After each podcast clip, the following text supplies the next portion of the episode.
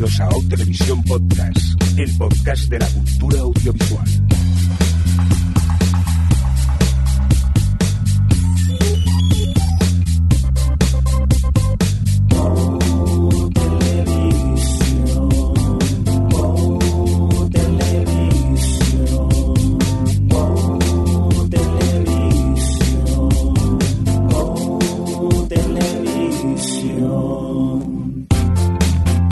Tal? Bienvenidas y bienvenidos a O Televisión Podcast, un podcast donde cuatro amigos nos reunimos para hablar principalmente de series de televisión. Esta nuestra edición, la 315, y dicho en términos más televisivos, la S17E08.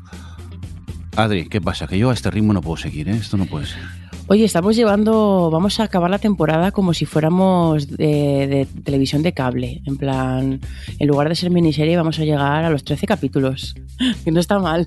Ho- hombre, si de aquí a final de temporada solo hacemos 13, de repente el ritmo Pero va a bajar mucho, ¿eh? Que vamos muy- Piensa, bueno, pues de 20, bueno, es que 24, claro, ya es demasiado. Eso, No, yo 24 quería tampoco decir de Eso ya no se lleva. ir- ir- claro, irnos a, a broadcast ya no se lleva.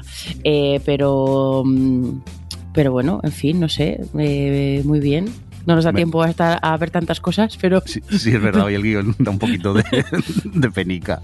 Pero bueno, es igual, mira, vamos a hablar y lo que dé, de que nos apetecía reunirnos y, y comentar la- las últimas series que hemos visto. Hola, Adri, por cierto. hola. Últimamente te, te preguntas algo y no te digo ni, ni hola. Javier Fresco, ¿qué pasa? Hola. Hola, ¿qué tal? ¿Cómo estás? Bien, ¿y vosotros?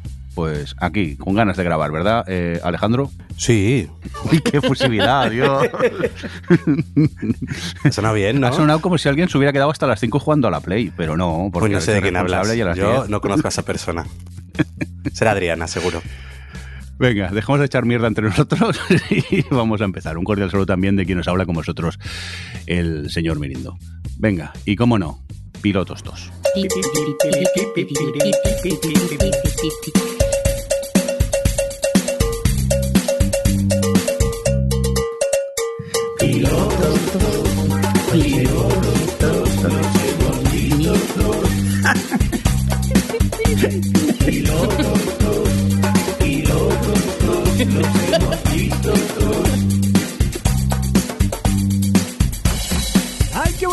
Pilotos! Muy rico, muy rico. Ay, al fin la tenemos aquí.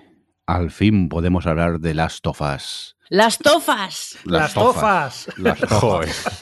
Las tofas ha llegado. Adri empieza pronto. Hashtag las tofas. Lo bueno es que al final podemos dar la turra a gente que no juega videojuegos con The Last of Us. Yo Bueno, ha bueno, sido lo mejor. que- yo, yo. Correcto, porque Javi no juega al juego porque le da miedico al Sí, me da cosica. Yo, esto, de esto lo hemos hablado en, en Gamers Ocupados y, me da mucha pena porque la verdad que siempre he escuchado a vosotros hablar muy, muy bien de The Last of Us y de las tofas, que yo cuando os escuchaba creía que, que hablabais de las tofas y yo no sabía lo que era las tofas. Pero bueno, The Last of Us era el juego este.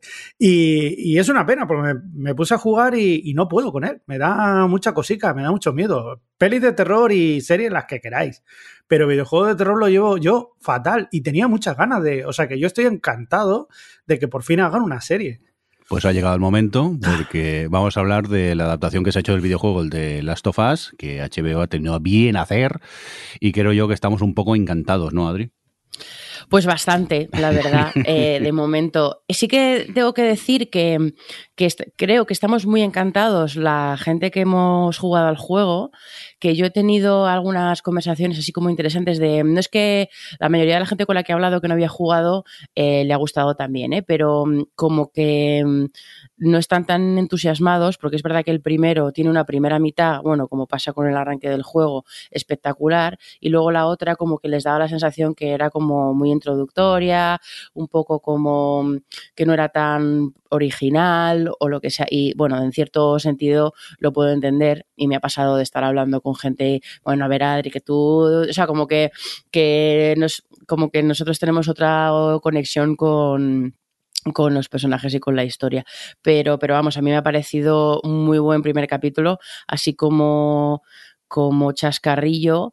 Eh, realmente la primera temporada iba a tener 10 episodios, pero al parecer cuando, bueno, hubo ahí como unos, unos temas de con la dirección, con la edición, quitaron al director que estaba, eh, cosas de estas de cambios de, en, bueno, pues en el equipo artístico.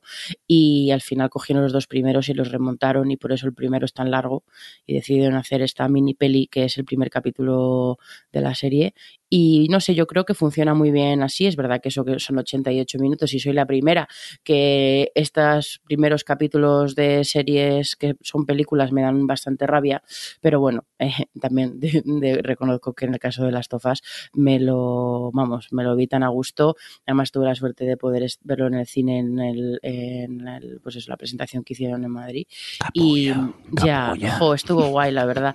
Em, y y a mí me, funciona muy bien eh, como, pues eso, como, un, como arranque de serie, de realmente llegar hasta ese momento en el que en el que los dos personajes protagonistas arrancan juntos su viaje, ¿no? Y, creo que, por no extenderme mucho más, em, yo siempre dudaba mucho de, bueno, al final de Last of Us es una serie de apocalíptica que navega en lugares bastante comunes y lo que tiene de particular, pues bueno, son primero bueno, o sea, lo que sí que tiene que es verdad que son personajes y eh, historias de personajes principales y secundarios súper potentes y tiene como un pozo emocional, eh, mm, pues bueno, muy, muy sólido, pero la gracia, o sea, como que me costaba un poco ver ciertas, ciertos valores fuera de, cómo utiliza de las tofas la narrativa del videojuego, las particularidades de contar historias en los videojuegos, eh,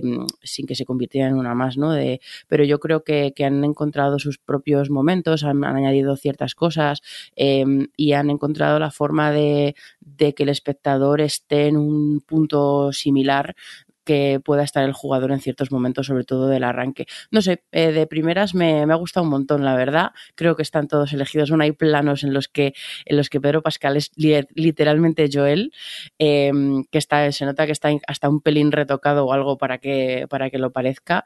Hay escenas que están clavadísimas, porque claro, es que ya eran escenones en el propio juego. Y. Mm, y, nada, eso muy, muy contenta. Os dejo a vosotros, eh, a ti, Javi, por ejemplo, que, mm, que, no habías jugado, ¿cómo lo has visto este primer capítulo? Pues me ha gustado mucho. La verdad que me ha gustado. Me ha sorprendido que sea pues una hora, 22 minutos, me parece que es, pero también lo. ¿Eh? Poco. ¿Verdad? sí, sí, yo, y, por eso yo también me he quedado con ganas de más y, no se me ha hecho para nada larga. De hecho, la primera parte que es eh, más introductoria, bueno, es verdad que la primera parte puede parecer muy espectacular, pero también hasta que llega la acción es bastante tranquila, se lleva su tiempo y tal, pero aún así yo estaba muy metido en lo que era el día a día de esta familia de, que, que se está pasando allí, ¿no? Y luego cuando pasa todo, pues es súper espectacular. Hay explosiones, claro, que, os voy a contar. Pero, pero sí, sí, estoy muy a tope y tengo muchísimas ganas de, saber lo que, lo que va a pasar a continuación. Eh, yo empecé a jugar y hay esa parte que sí que empecé y que ya no me dio tiempo de más porque ya empezaron a aparecer cosas raras y a mí no me gustan, pero sí que seguí todo esto y me pareció, bueno, una introducción buenísima. Aún así, es inevitable, inevitable eh, compararla un poco con The Walking Dead. Eh, yo, perdonad que os diga. Sí, lo sé, lo sé. Vamos a ver, eh, Javier. Javier. lo sé. Yo os digo desde el punto de vista de, la gente que no ha jugado el videojuego. Yo, yo ya sé que vosotros. Le doy la razón, ¿eh? Yo es que soy claro. No, no, yo, os voy a dar un argumento, ¿eh? Yo, o sea, por supuesto que entiendo y por, por ahí entiendo a la gente que, que de primeras pues no le dice, bueno, pues es una serie pues como de Walking Dead, a ver hacia dónde va, ¿no? No tan emocionados como nosotros que sabemos hacia dónde va o, qué tipo de historias de las tofas. Pero, pero yo me, yo me, me revelo, porque como hater oh. de, de, Walking Dead y de sus personajes anodinos, aburridos y mm, sin ningún tipo de carisma. Pero hablamos, hablamos de piloto. Y el piloto de Walking Dead era muy bueno. Jo, a mí es que. Era de tu querido Fran Darabont. Ya, bueno, pero, Fran Darabont podría, eh, podría hacer la larga marcha y dejar tranquila a la gente. No, em, no sé, a mí es que yo vi la primera temporada de The Walking Dead y me pareció el horror no conecte La primera temporada de Walking Dead era bastante floja comparada con las siguientes también, ¿eh? No sé, yo creo Bueno, que es que la la, dos- la presentación de personajes. La No sé, 2 bueno, está pero. bien, la 3 era una caca, la 4 normal y después ya... Yo es que la he visto entera. Por cierto, que se acabó hace poquito. ¿La has acabado entera tú? Sí, sí, sí. Pero ya era un poco por inercia, ¿eh? por ver a ver qué, hacia dónde iba el tema. Que me fascinó porque eh, se ha acabado, pero van a hacer como tres o cuatro spin-off. Ya he perdido la cuenta de cuántos más van a hacer. Bueno, es Una que el, pasada. el- el otro spin-off ese que tú veías, ¿cuántas temporadas lleva ya? Eh, Fear the Walking Dead, Ese. 7 u 8 me parece también. Madre mía. Y también Eh, acaban, ¿no? Sí, el Walk Beyond sí que es verdad que eh, solo eran dos temporadas ya previstas. Luego hay uno que nos, creo que es Tales of the Walking Dead, que es con una serie de seis episodios independientes cada uno del otro. Que claro, como cada. Y encima cada episodio te trata como un tema distinto de, yo qué sé. Tiene uno incluso que es fantasioso, otro más es un road trip y cosas así.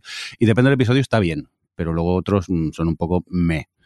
Y aparte se están eh, preparando un spin-off donde sale el prota principal de Walking Dead que abandona la serie a la mitad y de repente ahora hacen un spin-off. También el personaje de Michonne.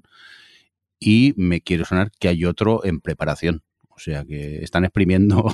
Sí, uno de, mucho. de Lau- Lauren, creo que se llama el personaje, ¿no? Creo que también leí. Sí, sí, sí están... Sí, Lauren es verdad que también. O sea que realmente acabó, pero muchos de los personajes vuelven en, en otros spin-off. O sea que. Y, y Daryl también sigue. O sea que es un final un poco raro.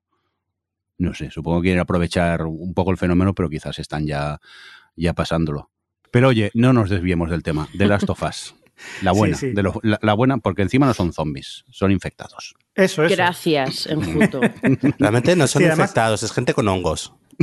Que además en la, en la- en la primera escena me, me gustó muchísimo. O sea, la, la introducción que, que hacían sobre en los años 60, hablando sobre qué podría ser lo próximo que nos, lo, lo, lo- lo próximo que nos viniera, ¿no? Y, y hablan, dice, bueno, pues puede haber una pandemia, una pandemia, ¿qué dices?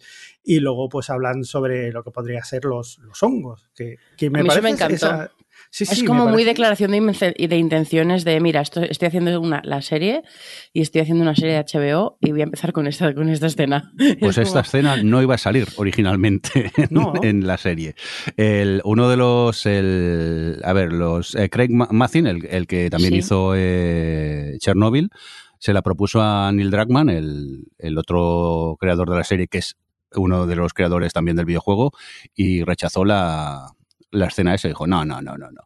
Y justo cuando estaban montando el primer episodio, eh, Craig, que creía mucho en esa escena, se la volvió a, a presentar al otro. El otro ni se acordaba que se la había presentado y dice, hostia, me parece maravillosa. Y, pum, y, la pusieron. Hay un podcast oficial de HBO eh, que está muy chulo. Encima está presentado por, el, por Troy, Troy Baker, eh, la voz original de, Joel en el, en el videojuego. Y, en este caso, en el primer episodio, entrevistaba a los dos creadores y, y descubre cositas de, de eso. Está, está chulo el podcast. Pero bueno, perdón, que os he interrumpido. Seguir. No, a mí, a mí me chocó que, por ejemplo, utilizaran dos, tres actores. O sea, los reconocía a los tres. Uno era John Hanna, que es el que había aparecido en Cuatro un funeral y tal, haciendo de doctor, que es el que habla de los, de los hongos. Y luego lo, era Christopher Heyerdahl, que era, no sé si te acuerdas de la serie aquella del oeste, eh, que era del tren, el sueco. Eh, Hi- Hill on Wheels. Hill on Wheels. Hostia, el este era el sueco, qué fuerte. No- Exacto, no, exacto. No me di cuenta.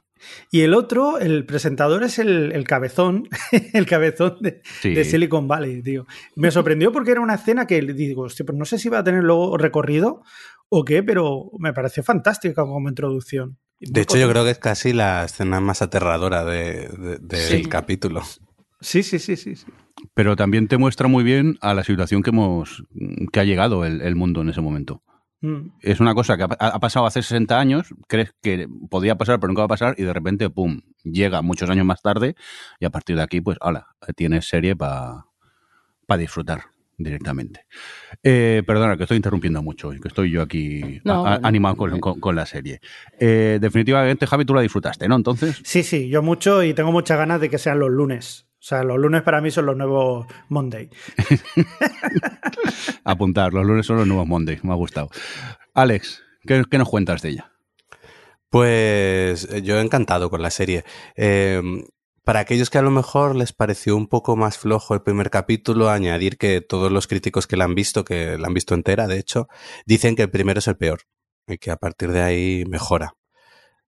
Lo cual, bueno, también sabiendo los que hemos jugado el juego lo que está por venir, me lo creo perfectamente. Yo, de hecho, eh, comentaba mucho después de ver el capítulo con mi hermano, eh, de lo, o sea, sabiendo lo que está por venir y tal, ¿dónde cortarán? Porque yo no creo que hagan una temporada del primer juego. Eh, sí, yo creo que sí. le- ¿Tú crees que van a acabar con el final? O sea, es verdad que el segundo tiene más chicha para hacer más temporadas si quieren, pero no lo sé, es, es como... Mira, luego fuera de, fuera de esto, te, lo, te, te digo lo que yo creo que dividen los capítulos. Vale, luego, luego hablamos de eso, me encanta. Porque ahora no voy a spoilear a toda la audiencia. No, no, claro, claro. Y es que tengo como dos o tres puntos que pienso que, que podrían ser. Pero perdona que te he cortado.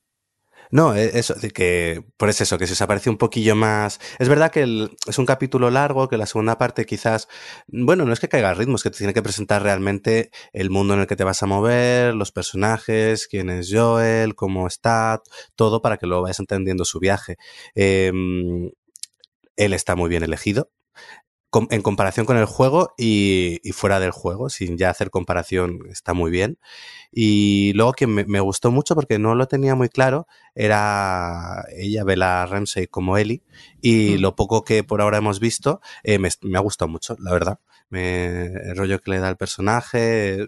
Creo que está, creo, que también ha sido una buena elección, que era algo también complicado.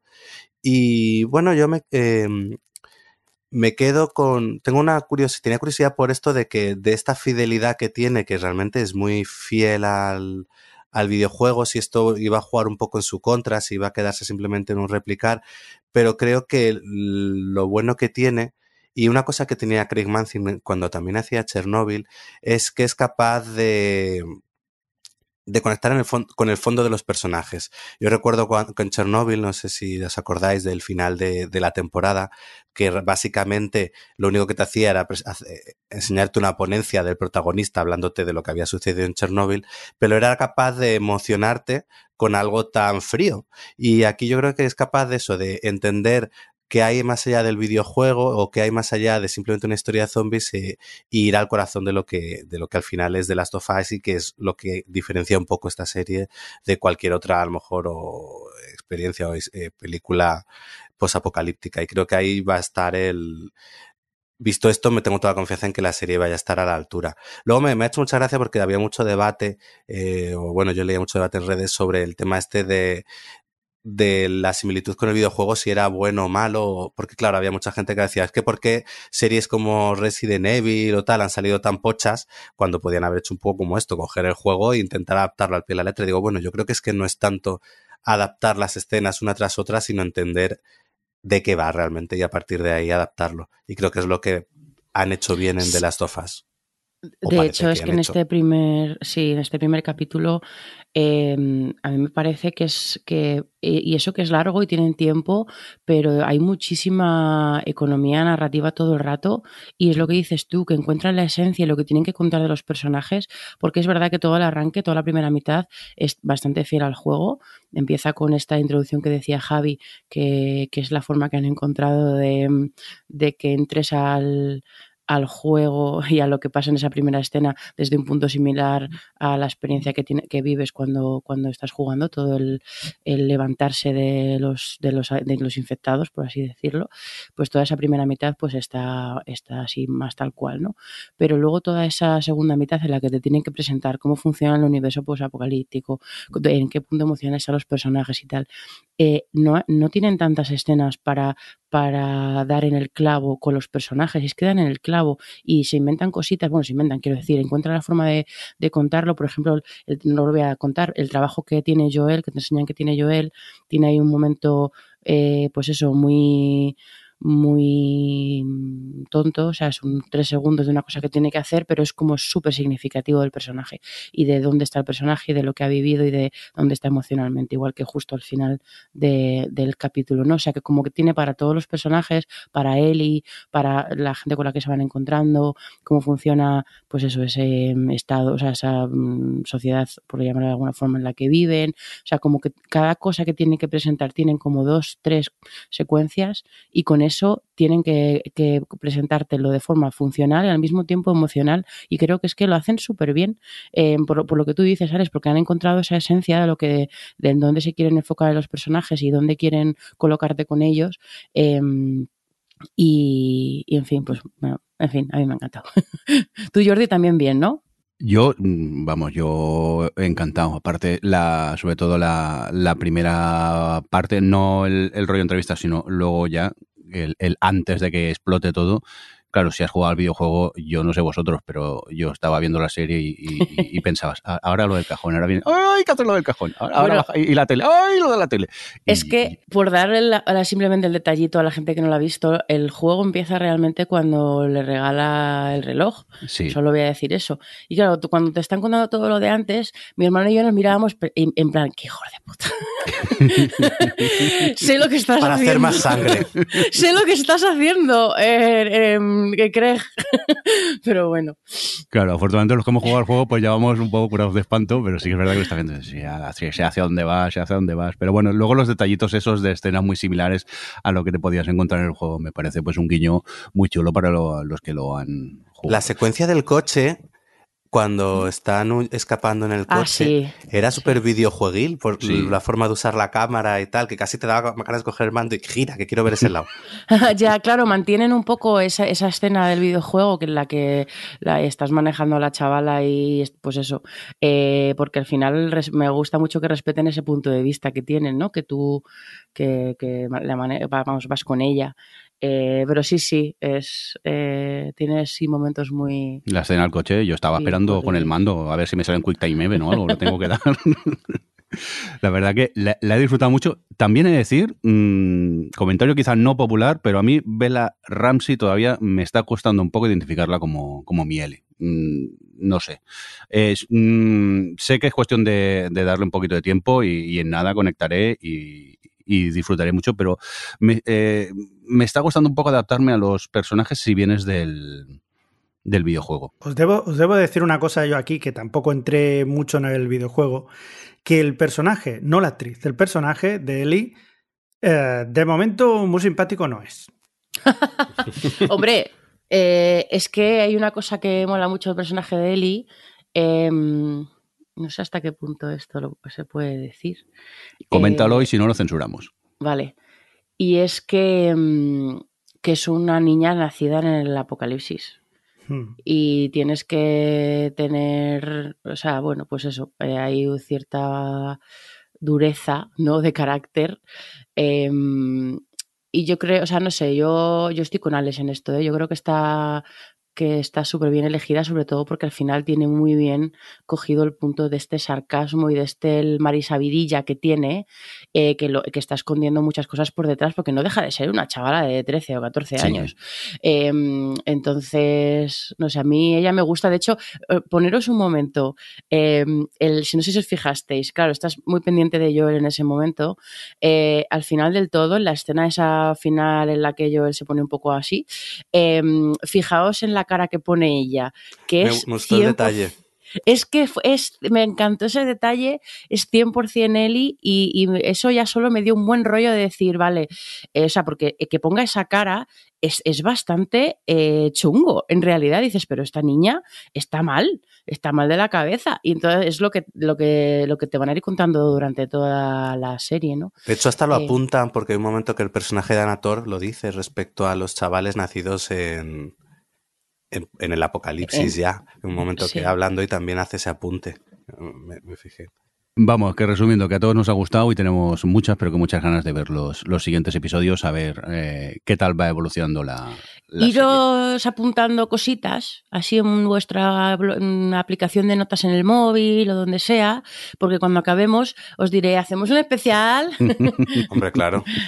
Bueno, a ver, a ver, ¿eh? A ver. Basta más de se tiene que poner la cosa para que no, pero Por eso, por eso, para que ya, ya vayáis predispuestos a esto. Sí, porque además ya ahí podremos con spoilers, comparaciones con el Claro. videojuego, todo, todo. Que además yo lo jugaba hace nada, otra vez. Y yo, pues yo, mira, quiero preguntaros, voy a hacer un- una encuesta aquí en directo. Eh, estaba pensando, como tengo el remasterizado, bueno, realmente jugué hace eh, poco, cuando sacaron el 2 volví a jugar al 1, pero mm, tengo el remasterizado de la PS5 y estoy pensando en ir jugándolo según voy viendo la serie. Y a- o sea, para llegar, ir llegando hacia los puntos donde están en la serie. Yo no lo Por- haría. claro, hay veces que pienso que es súper buena idea y pienso eh, que, eh, momentos que pienso que es súper mala idea. pero es que me apetece, Yo no de lo haría, repente, pero me- me, apetece porque- mucho. Voy a comparar demasiado, ¿no? Voy a vivir demasiado en... Y que creo que la serie es dema- va a ser demasiado fiel Ya, a- al videojuego, entonces va a ser demasiado ver lo mismo. Ya. Entonces, ahí- es que de repente me, han- me ha, me ha apetecido un montón volver a jugarlo y, tengo que, y voy a tener que esperarme nueve semanas. pero bueno, puedo aguantar. a ver si os meten alguna escena de Joel cogiendo una botella y lanzándola. Eh, hombre, por supuesto. o colocando una escalera de un sitio Hombre, a otro. por su- yo creo que estos, esos guiñitos tendrán que estar, ¿no? ¿Cómo Ahí fue? haciendo los cócteles Molotov en directo mismo y en directo. El chiste que hizo reseñas cortas eh, en Twitter de que, que Ay, decía, eh, me ha costado mucho seguir el primer episodio de Last of Us porque no veía el camino amarillo que tenía que seguir. Oye, pues hay una cosa que me hizo mucha gracia y es como, han, como en algunos momentos, o sea, dos cosas. Como eh, hay una cosa que hace de las tofas el juego que me parece alucinante, que forma parte de su narrativa muy guay, y es que no es un juego que te diga por dónde tienes que ir todo el rato. Eh, o sea, no te, no, no te dice por dónde tienes que ir, básicamente. Tú vas por ahí, exploras lo que sea. No es particularmente difícil encontrar el camino porque siempre si no te encuentras escombros para los sitios por donde los que no puedes ir. Pero, pero digamos que utiliza mucho la iluminación de las, del escenario para poner el foco en donde quiere que donde quiere el juego que como jugador pongas el ojo, ¿no? Em, y es algo que la serie tiene momentos que hace un poquito de, de homenaje, incluso, bueno, aparte de que hay va- varios homenajillos y tal, pero, pero eso me gustó. Y luego me gusta, eh, que supongo que vendrá de haber sido este, sobre todo este arranque tan fiel al juego, cómo está estructurado el episodio, sobre todo en la segunda mitad, en la que está, es muy presentado, es más eh, dentro de lo que cabe dialogada, ¿no? Son más presentación de personajes, pero tienes esos momentos de acción o de, sorpre- o de sorpresa o de tal que, mm, que interrumpen estos momentos de diálogo y, tienen una, una estructura, una forma de hacerlo muy de videojuego, de están aquí en la cinemática, de repente hay una explosión, como decía Javi que hay explosiones, y ese es el momento en el que el juego cambiaría y te daría el mando para que salieras de esa situación, ¿no? Y lo hacen todo el rato en el capítulo y me hizo mucha gracia eh, que lo estructuraran así, me pareció como otro, otro guiñito, bueno, eh, que es una forma que a lo mejor si, eh, si no hubiera sido adaptado al videojuego, pues no sé si lo hubieran hecho así o no, pero pero como que me hizo gracia que de, de- forma recurrente eh, pasara en el, episodio. Eh, ver en los momentos en los que mm, en los que, pues eso, interrumpe como el momento de acción, ¿no? Pero de la forma en la que interrumpe. En fin, bueno, yo creo que nos ha gustado mucho, ¿no? Eh, no es el primer capítulo y casi estamos haciendo un especial. Mira, hablando de especiales, voy a hacer un poco de spam. Eh, en Gamers Ocupados, un, un podcast de unas Ay, personas que conocemos, eh, en el episodio del 16 de octubre de 2020, que creo que es el 43, hay un especial de Last of Us, eh, donde participa una taladri. eh, nuestro compañero Johnny y, y yo mismo, eh, eh, donde hablamos a, a full spoilers de, de los juegos eh, de, de- de las dos, no, incluso del, Del uno y del DLC. ¿eh? Sí, y del DLC. Algo también creo que, que comentamos, pero full spoilers. Si habéis jugado De- al videojuego y no lo conocíais, este especial os lo podéis eh, escuchar. Toma Al final spam. creo que, que de, porque nos liamos tanto con todas las cosas que del DLC en, en concreto no hablamos. Yo me pregunto si meterán, yo creo que meterán cosas del DLC Sí. en la serie. Yo creo que lo van a integrar dentro de, es, sí. de la narrativa y de la historia. Me quiere sonar que los creadores dijeron que sí en el podcast, que algo habría. Bueno, yo ya acabaría el podcast para hoy, ¿eh? O, Sí. hay- o hemos visto más cosas. Carpetazo. ¿Cuánto tiempo llevamos con esto? Según esto, 28 minutos me parece que Madre llevamos. mía. Vamos a tener que hacer un Andor. Venga, eh, vamos a por más pilotos estos. Eh, Alex, eh, de, de Davis Hour, cuéntanos, Eh, ¿qué es eso eh, que está en Prime? Que me faltaba una L de Devils. Ah, The Devils, vale. Yo pensaba que era una sitcom. vale. The Devils Hours, ¿qué pasa con ella? Pero- Pues esta, Oye, esta como serie, funciona el nombre, ¿eh? Por cierto. esta serie que se puede ver en Prime, es- bueno, es una miniserie de seis capítulos, eh, que bueno, eh, así como lo más llamativo que tiene es que uno de los actores es Peter Capaldi, que fue el, el penúltimo Doctor Doctor Who. Eh, bueno, voy a hablar del piloto, porque solo he visto el primer capítulo. Eh, nos cuenta, habla un poco de una mujer que es trabajadora social y que se despierta todas las noches, se despierta a las 3 y 33. De ahí un poco el, se conoció como la hora del diablo.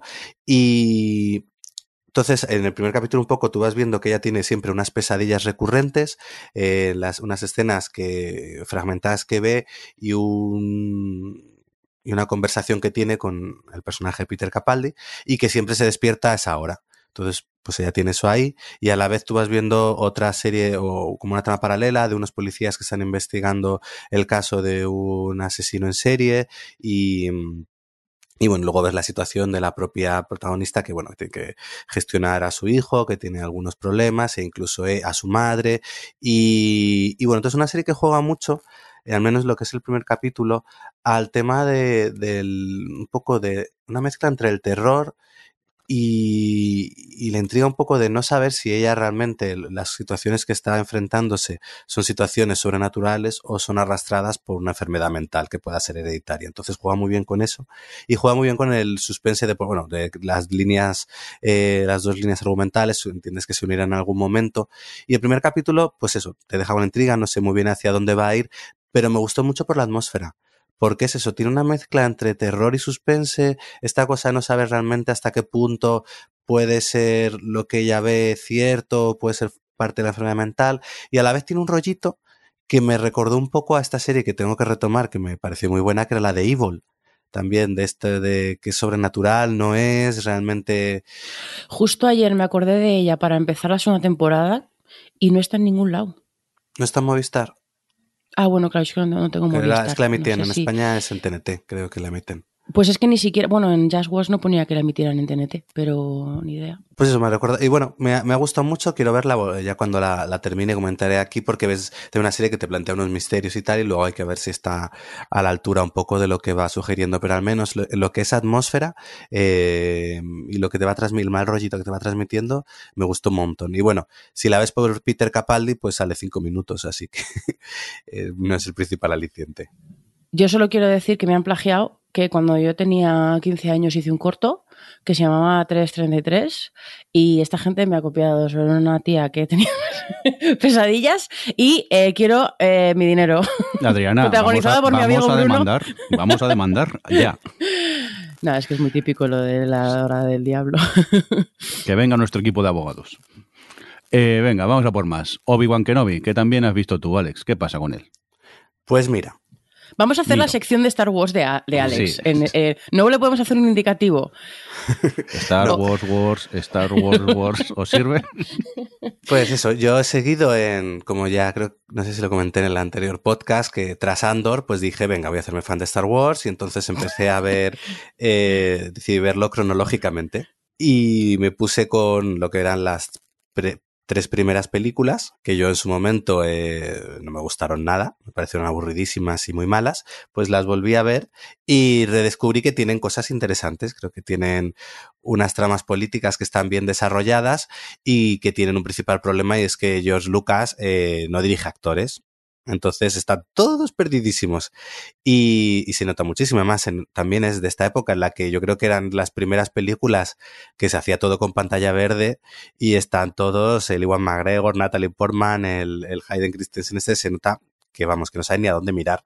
Eh, y es una pena porque luego creo que las películas tienen ideas muy chulas, ah, sobre todo en el desarrollo pues de político, de todo lo que sucede y demás, pero luego a nivel de personajes está escrita con el ojete y eh, interpretada pues un poco igual. Entonces, pues bueno, son regulares, pero tienen cosas interesantes. Y entonces con el subidón de cuando vi la tercera, que es la, la venganza de los Sith, creo que se llama, el episodio 3, eh, justo acá ya habían sacado entera Obi-Wan Kenobi, dije, bueno, pues voy a seguir un poco cronológicamente este visionado y me puse con la serie de Iwan McGregor. Y me ha gustado bastante, porque creo que funciona muy bien como epílogo a esa tercera película, porque nos recupera un Obi-Wan Kenobi como unos 5 o 6 años después de acabar el episodio 3, como un personaje pues repleto de remordimientos, eh, muy acabado, después de pues haber fracasado en pues en todo lo que pasa con Anakin Skywalker, al haber sido él su maestro y no haber conseguido eh, pues evitar que fuese por el lado oscuro y demás, pues te encuentras eso con un personaje muy acabado y al final es un poco un viaje en el que él tiene que aceptar lo que sucedió y, y volverse un poco a, pues, a recuperar como persona y entender que aún tiene un objetivo y seguir adelante. Pues básicamente lo que te cuenta la miniserie, que se nota que, que realmente estaba, en principio se planteó como una película, luego se ve que, no sé si cuando ya fueron escribiéndola o demás, se pasó a serie y bueno, es una miniserie, pero al final casi es como ver una película larga. Eh, pues parte un poco del punto de partida de que secuestran a, a Leia, cuando sienten que es una niña, y le piden la ayuda a Obi-Wan para poder rescatarla. Entonces, bueno, pues te va. Es una serie que sí que tiene muchos guiños a lo que es la, la saga y demás, pero creo que funciona muy bien con el personaje de, de lo que hace Iwan McGregor, entre que el señor este envejece poquito, entonces cuela con que han pasado solo cinco años, eh, y, y bueno, luego es una serie de aventuras que creo que está bien, que emocionalmente sabe, tiene sus momentos potentes en los encuentros con, bueno, ya con, con Darth Vader, porque pues eso te arrastra muy bien lo que has visto en las películas, eh, pues ha sido una sorpresa, porque la gente en su momento cuando la vio no habló nada bien de ella y pensé que iba a ser aburrida o peor y no, me pareció muy entretenida y dentro de lo que busca contar, que al final es un poco esa redención o recuperación del personaje de Obi-Wan, creo que lo hace muy bien. A mí me ha gustado. ¿A ti qué te pareció, eh, Jordi? A, a mí me, me, gustó mucho. Yo iba sin, sin ninguna pretensión porque realmente eh, las críticas que, que, había leído eran bastante tibias y, y, es eso, es una continuación de donde se había quedado este personaje y pues cinco años más tarde una, una historia que le ocurre. Me pareció súper entretenida. No es una serie que me va a cambiar la vida, pero a mí me pareció una serie de aventuras muy, muy interesante.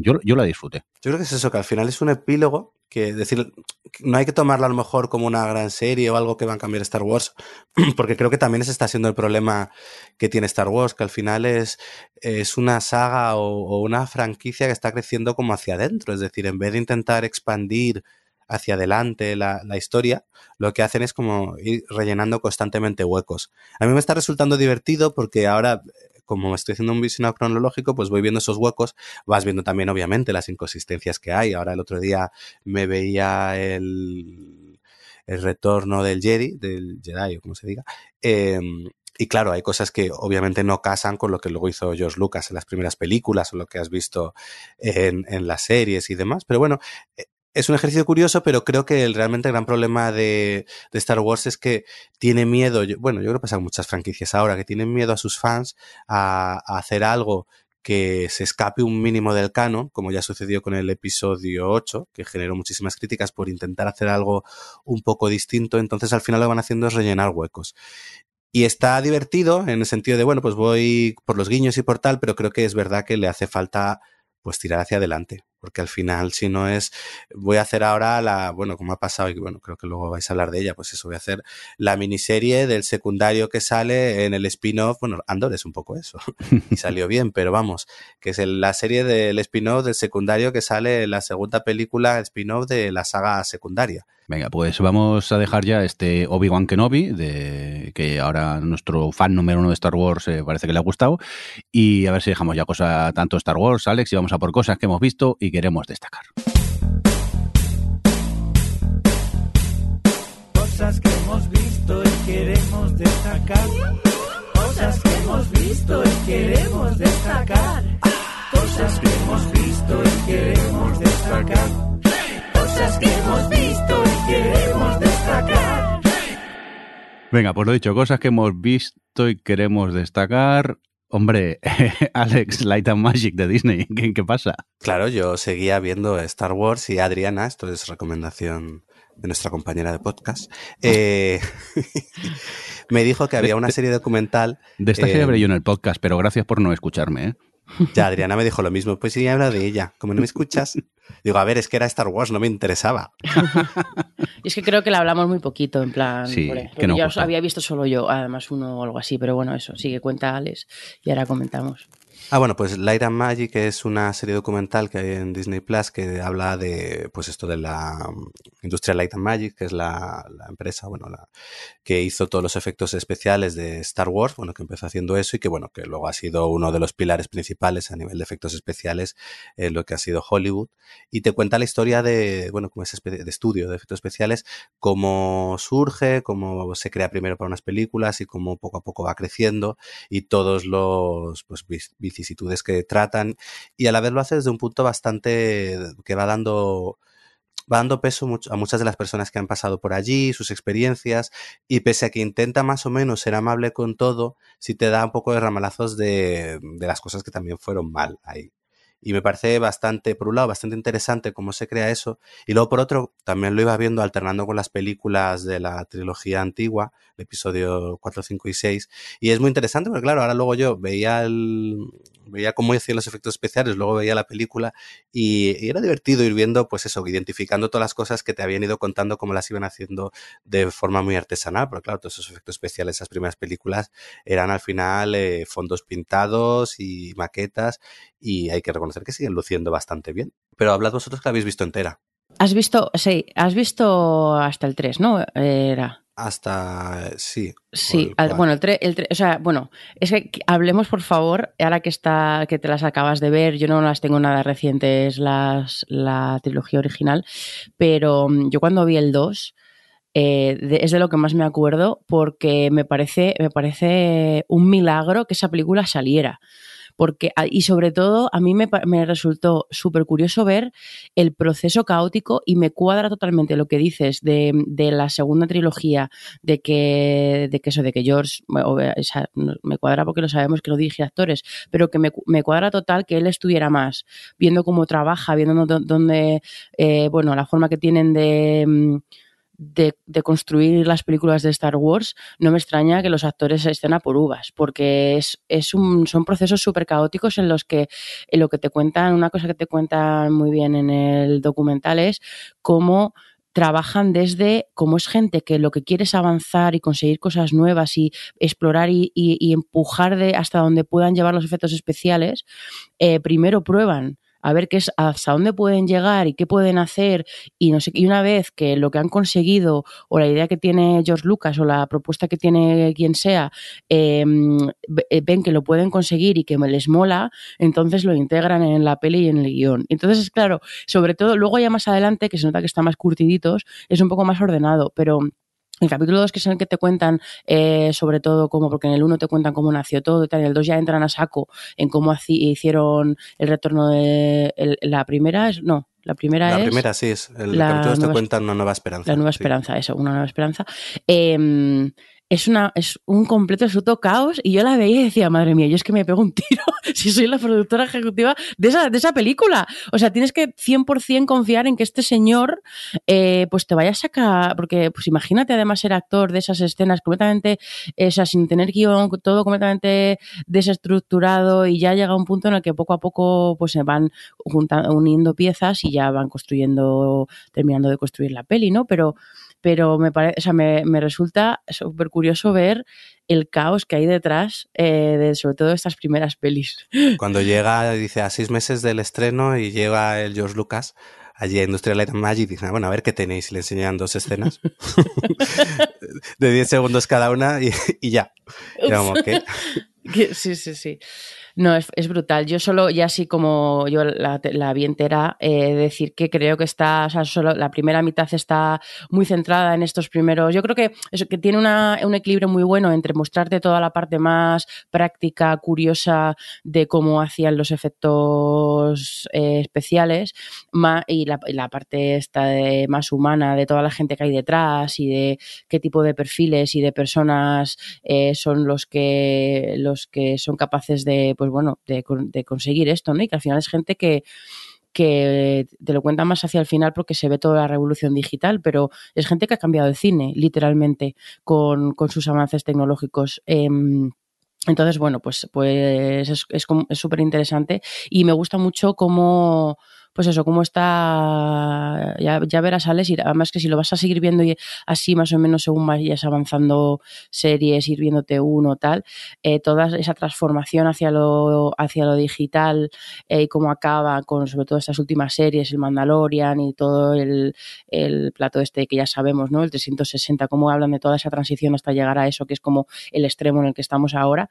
Eh, y me gustó ver cómo, pues bueno, obviamente te cuentan cómo lo dura que fue toda esa transición para la gente que, que trabajaba con hacía efectos, pues eso, eh, tangibles, efectos eh, prácticos y de repente tienen que hacer una transición a lo digital, pues fue una transición muy dura y muy complicada para muchos em, y no todo el mundo eh, quiere hacer sentarse delante del ordenador, sino que lo que les ves es que quieren cacharrear, como si, bueno, porque en el fondo son manitas, manitas con muchísima creatividad y y, mola mucho ver cómo, cómo el, documental acaba así como con, un punto positivo de, mira, esto del el plato del 360 es una mezcla entre los dos mundos. Tenemos el, el super, la, pantalla azul en plan, pues eso, eh, versión 5.0, pero además necesitamos todas estas cosas así prácticas y todo. O sea, como que que bueno, que creo que, te cuenta muy bien también cómo ha ido cómo han ido afectando todas estas evoluciones a lo que es el cine en general. Entonces, no sé, yo pues la, la, recomiendo y y quería eh, apuntar que si veis esta, y no sé si en algún momento se podrá ver en algún lado, pero en este último Sitches yo vi un documental que se llamaba Jurassic Punk, que, mm, el, también, bueno, el, el, protagonista, vamos, el protagonista del documental es Steve Williams, que es uno de los que hablan de él en el documental bastante hacia la mitad empieza, porque bueno, es, es uno de los primeros que empezó con el tema de, de los ordenadores y la, transformación digital. Eh, y es curioso ver cómo lo hablaba desde el otro lado y desde el lado de que, bueno, que al final los cuatro o cinco que salen más en el documental de Light and Magic son los que se llevan un poco, obviamente, los laureles y que son más reconocidos y tal, y luego todos los curritos que estaban ahí eh, vamos, haciendo muchas cosas y eso. Eh, pues están, han estado un poco siempre en la sombra. Pero bueno, que es que este señor era uno de los que sacó adelante muchos de los efectos, o los efectos más revolucionarios en, en porque Jurásico, obviamente. Pero, pero bueno, que hay por ahí otro, otro documental, eso que se llama Jurassic Punk, que es súper complementario a este y, y, creo que es interesante eh, verlo si, si ves lo otro. Pero bueno, como ya sabemos que estas cosas a saber eh, si llegan en algún momento, si me entero, os eh, lo contaré por aquí pero, pero bueno, eso. Eh, a mí dos cosas que me llamaron mucho la atención de Light and Magic es descubrir que Pixar, no lo sabía, surge de aquí, que era la división de efectos especiales que querían hacer cortos y era George Lucas, era como que no quiero que me hagas cortos animados, que quiero efectos especiales. Y yo, no, no, que queremos hacer cortos. Dijo, pues mira, os vendo y me dejáis de dar por saco. Y se la vendió a Steve Jobs y de ahí sale Pixar. Y luego, algo que tampoco sabía es que Photoshop también sale de ahí del tipo. Ah, eso, sí que, no, eso, eso, sí que no lo. O sea, fue como, perdona, que estos han creado el Photoshop. Claro, uno de ellos lo, utilizan allí para retocar digital y su hermano dice, oye, ¿por qué no vendemos esto a Macintosh? Y de ahí surge Photoshop. Me parece algo bastante curioso. Em, bueno, ya que estamos con las recomendaciones, hay, ahora que dices esto de, de, Pixar, creo que también está en Disney, yo lo vi hace mucho, eh, hay un documental que se llama The Pixar Story, que te cuenta toda la historia del Pixar, claro. Eh, y está también mola. Al final es que todos estos documentales de, cómo se hace el cine, pues siempre tienen su. Y sale bastante, obviamente, George Lucas. Es que al final hay un trío, eh, o sea, hay un, hay un, grupúsculo de gente eh, liderados por George Lucas y James Cameron que son los que, por toda la parte tecnológica del cine, son los que la han tirado para adelante. Y luego un poquito desde otro lado, David Fincher. Es como el trío de, mm, directores que siempre, no, que no han sido estos nunca de pipa y monóculo de, no, el, porque, el, porque el celuloide, porque esto está perdiendo la esencia del cine, sino que ellos estaban completamente en el lado opuesto y, y joder, da gusto ver este tipo de documentales, ver como gente, pues eso, que, que quiere, que quiere probar las cosas y que no, que no tienen esta, este miedo al cambio y este miedo a lo nuevo y estas cosas, ¿no? Y que, que cambie lo que controlan y demás. Y eso de Pixar Story también estaba, estaba bien, el docu. ¿Ya? ¿Ya habéis acabado? Perdón. señores de Star Wars, que Ya, os gusta Star Wars de repente. Qué bronca. vamos a por Javi. Eh, segunda temporada de The Head, La Cabeza. ¿Qué pasa con se esta? dejé, dejé. No. Lo siento, lo tenía que decir. Estaba dejé- puesto en el guion, sabías que iba a caer. Sabía que lo iba a decir, o sea que dejé, no sé si os acordáis, aquella serie que ocurría en el, En eh, Antártida. en el Antártida, en la que de repente uno de los componentes pues se queda sin cabeza o básicamente se lo encuentran sin cabeza y eso hace que no pueda seguir viviendo. Pues eh, la segunda temporada, después de todo lo que pasó, pues eh, está aquí y ya se, digamos que se acaba de cerrar el círculo cuando ya creías que no hacía falta. Pero bueno, se han inventado una segunda temporada y aunque al principio a mí me quedaba un poco como diciendo, si, si no es necesario, si ya lo contasteis bien, ¿para qué hacer otra? En esta ocasión ocurre en un barco y bueno, ni tan mal, ¿sabes? O sea que, que es entretenida, cuanto menos entretenida. Así que bueno, digamos que cierran un poco todo aquello que había quedado un poco por qué pasan estas cosas y que, que, bueno, pues, eh, pues se, se han sacado un poco de la chistera, pero oye, que, que funciona. Yo creo que al final funciona bien y, y acaba siendo una serie, pues, eh, la más de entretenida. La- Y los primeros episodios son un poco. Me están metiendo esto con. Bueno, Javi. totalmente. Sí que es verdad que luego el final, el, el- el- desenlace que tiene, dices, hostias, pues al final lo han, lo han sabido atar bien y, oye, me lo he pasado bien, es una serie entretenida, tiene sus misterios, tiene su final de episodio con cliffhanger por- que te deja con ganas de ver, de ver más. Y, y bien, y como lo de siempre, no te va a cambiar la vida, pero mira, al final han resuelto bien y, y yo al final me lo pasé bien y el final me, me gustó. Sí, sí, sí, sí. Eh, es decir, no es una serie sesuda, tampoco es una serie que vaya a ser demasiado complicada, sino que te dejas, te deja ir siguiendo, viendo a ver qué es lo que pasa, a ver qué es lo que pasa, por dónde van a ir, y bueno, pues eso, que lo resuelven bien. Y, eso. Yo por lo menos, no sé tú, Mirindo, pero yo la recomiendo para, para eso. Una cosa en- entretenida. Y aparte, no sé tú, Javi, pero eh, la actuación de, del actor Jovic. eh, Adri, ¿cómo es el apellido? que tú lo conoces. Gauskerian. Vale, pues me parece espectacular el, el papelón que tiene en esta, en esta segunda temporada. Sí, sí, además es muy curioso eh, que me parece que una de las productoras es MediaPro, me parece, puede ser, que se... Mediaporo junto a Hulu Japón. Es la producción. Es una cosa, una mezcla Y- un poco rara. Sí, sí, es una mezcla, pero que funciona. Y ya autorizaron también a Álvaro Morte en la primera temporada. Sí. Y aquí en esta han cogido. Ay, el otro no me acuerdo cómo se llama, pero también han cogido a No dos actores. Sí, es eh, la casa de Pavel que estaban de oferta por lo visto. Sí, sí, sí. los han ido cogiendo. Vamos a meterlos todos aquí. Sí, y, sí. y sí, sí, sí. No, la verdad que funciona, funciona muy bien. Además, tienen un papel de dos hermanos y, y que son españoles y tanto, y van hablando entre ellos y, y esa combinación entre diferentes lenguas en un sitio que pues también funciona muy bien en ese sentido. O sea, yo, yo creo que sí que es, es entretenida. ¿eh? O sea, si veis las dos temporadas aquí o juntitas, eh, pues está bien. O sea, se, lo pasaréis bien. Venga, pues dejamos este The Head, su segunda temporada, que podéis ver en HBO Max. Y eh, Adri, cuéntanos, Abbott Elementary. Pues mira, Bot Elementary eh, es una serie, una mm, comedia de estas, una sitcom estilo documental, ¿no? De falso documental, que que está sigue a los profesores de una de un, cole, de una de un colegio de primaria, entiendo que se puede traducir, ¿no?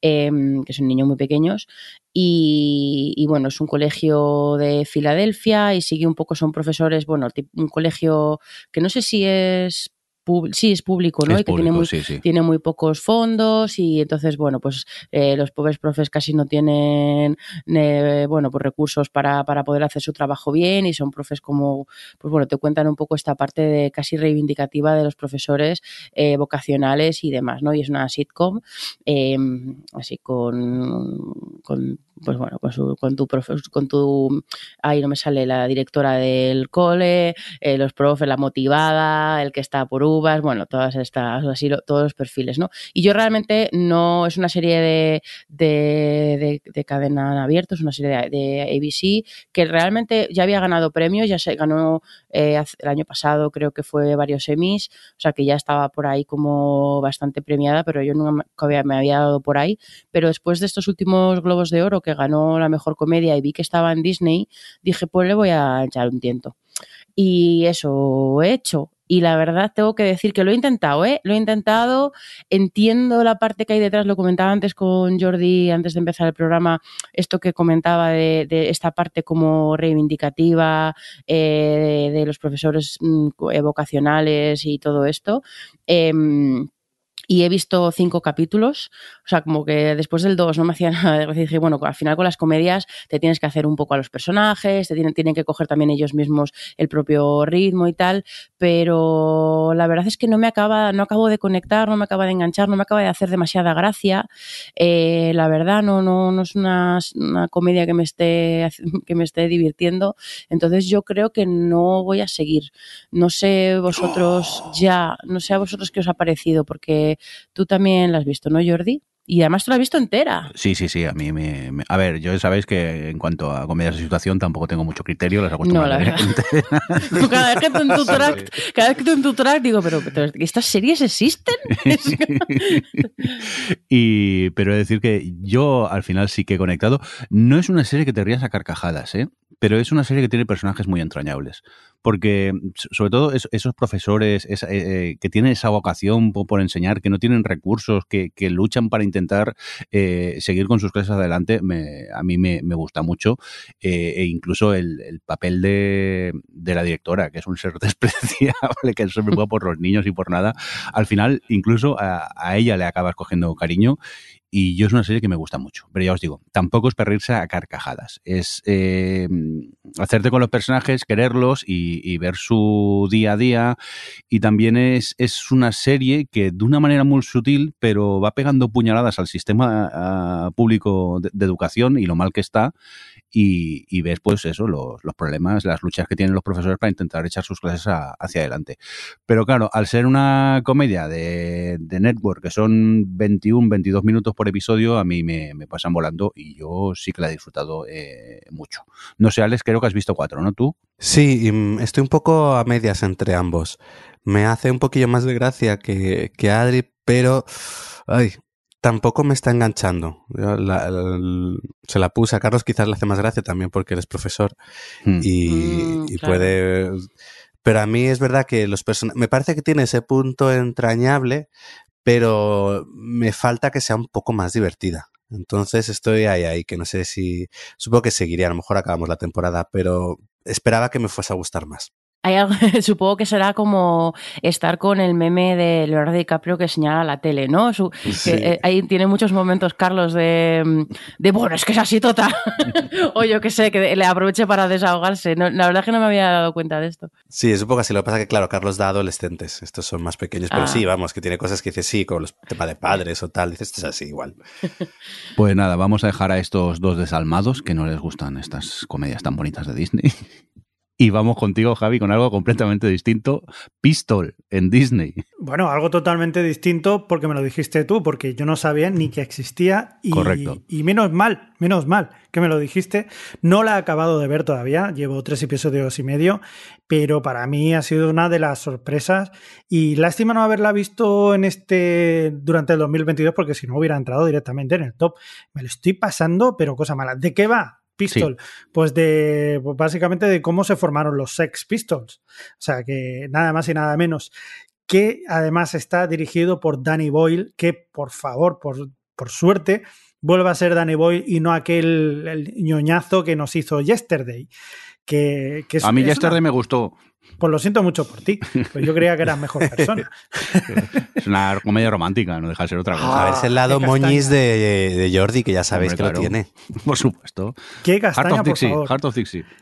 Y, y, esto es totalmente contrario, o sea, la vida de ese, o sea, el grupo Sex Pistols. Y, y, además está basado en un libro que es uno del el, el componente, uno de los co-creadores o cofundadores del, del grupo, que es Steve Jones, que es, fue el guitarrista. Y, y, es muy curioso porque no solamente estás viendo lo que es la, la vida o, o, vida y milagros y obras de los Sex Pistols, sino todo lo que hay alrededor, como lo que era Vivian Westwood, eh, como Chrissy Hine, que yo no sabía ni siquiera que, que, había estado ligado con Chrissy Hine. Sí, sí, yo aluciné. Yo eso sí, tampoco sí. no que la, eso. fue la cantante de, de, Pretender. De Pretender, sí. Y, y claro, cuando Bueno, empiezas fue, a no, ver... si- sigue siendo. Sigue siendo, sigue siendo, correcto.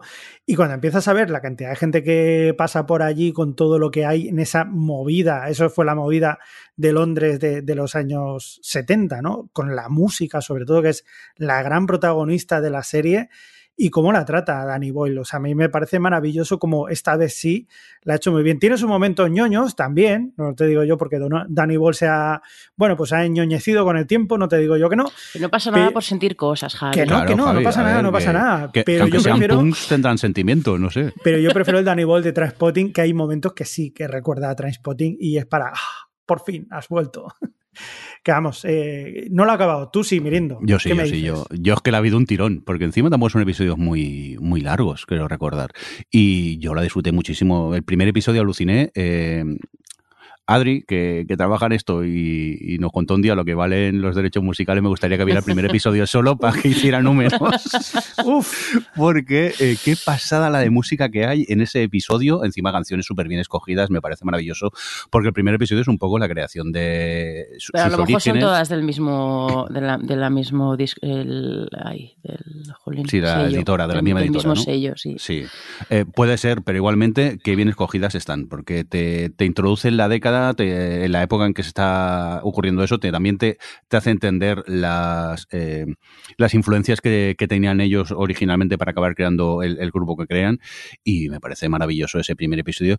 Y a medida que, que va evolucionando, pues eh, a mí es que me fascinó la, la historia. Imagino que está muy ficcionada, eh, la estamos viendo desde el punto de vista de uno de, de los músicos, que él tendrá su punto de vista, los otros tendrán los otros, pero bueno, eh, me parece una serie muy bien rodada y yo no la puedo más que recomendar. Ya os digo, es que me la vi de, de un tirón, porque me enganché tanto que, que la disfruté mucho y encima la tenéis en, en Disney. Y Javi, imagino que tú seguirás, ¿no? Uy, sí, la verdad que estoy esperando que se acabe el podcast para seguir, para acabarla ya. Lo siento mucho por vosotros. Os quiero mucho, pero también quiero ver cómo acaba esto. Que luego, claro, luego me pasó que acabé esto, me puse a mirar en, pues en internet las, las cosas, porque a mí me- habían cosas que no me cuadraban y flipé, porque de los Sex Pistols sí que sabía algo, pero tampoco tanto, ¿no? Y cuando Hmm. empiezas a ver todo lo que hay detrás, una cosa que te lleva a otra, y digo, joder, es que de repente entras otra vez en el mundo aquel de los 70 y, y es para flipar. Que siempre lo ha tenido Danny Boyle. La verdad que en sus películas la selección musical, yo creo que hay pocos directores que, que traten también la música como es Danny Boyle, que sea... Pero vamos, yo he estado encantado, o sea, sigo encantado con, con esto. Tengo mucha ganas de verla y mucha pena de que se vaya a acabar. Pero es que la verdad que los Sex Pistols también tienen, tienen su momento de, de- gloria y- y, bueno, que prácticamente son los creadores del, del género punk, que habrán muchos punkies ahora mismo que me pegarán. Bueno, de Ramones a lo mejor no opinarían lo mismo. Ya, por eso, que, que es una cosa que al final tampoco se puede decir que sean uno de los, o sea, que sean los creadores, ¿no? Pero sí que es verdad que, que tuvo mucho que ver también. Unos de los que originaron el, el fenómeno, quizás. Pues nada, tomamos nota de este pistol que tenéis en Disney y, seguimos en Disney. Pero ¿qué pasa, Adri? ¿Que nos paga Disney aquí? Reboot, eh, cuéntame. Pues es verdad que últimamente estoy viviendo bastante en Disney con varias cosas. Eh, Reboot es una comedia, una sitcom que está creada por Steven Levitan, que bueno, es el de Modern Family, entre, entre otras cosas. Eh, y bueno, pues el punto de partida, como indica su título, es que eh, una, una guionista hace un pitch a, a Hulu. em, que es, de, que es de la cadena de la que es la serie, eh, que es, por cierto, la, la guionista es Rachel Bloom, la, la prota de, ¿cómo se llamaba? Eh. Em, y hace un pitch eh, súper gracioso, por cierto, esa primera escena como persona que trabaja en la industria de los streamings. eh, la hemos comentado varios compañeros en plan, si es que, si es que las cosas son así. Em, y, y el, el, pitch es hacer re, un reboot de una serie, eh, una sitcom clásica de los 90, pero o sea, utilizando los mismos actores, pero dándole una vuelta y llevándolo a, un, a, una cosa un poquito más, no de sitcom tradicional, sino más moderna. y toda la serie, la temporada es, bueno, me quedan un par creo, es eh, detrás de las cámaras, de cómo se va haciendo el, esta sitcom, ¿no? Y mantienen lo de que sea multicámara, mantienen lo de que haya público, o sea, tú ves un poco todo el detrás de cómo escriben, cómo hacen los ensayos, todas estas cosas, ¿no?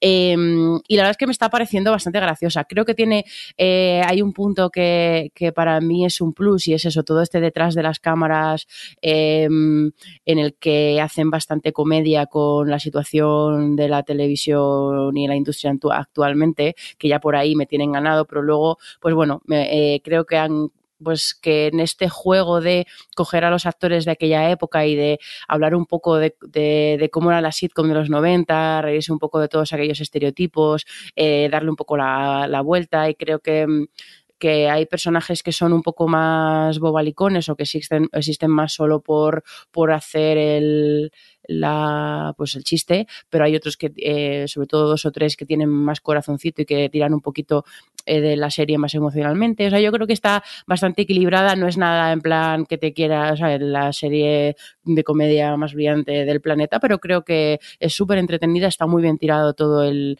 toda esta crítica que decía al universo, a, a la industria.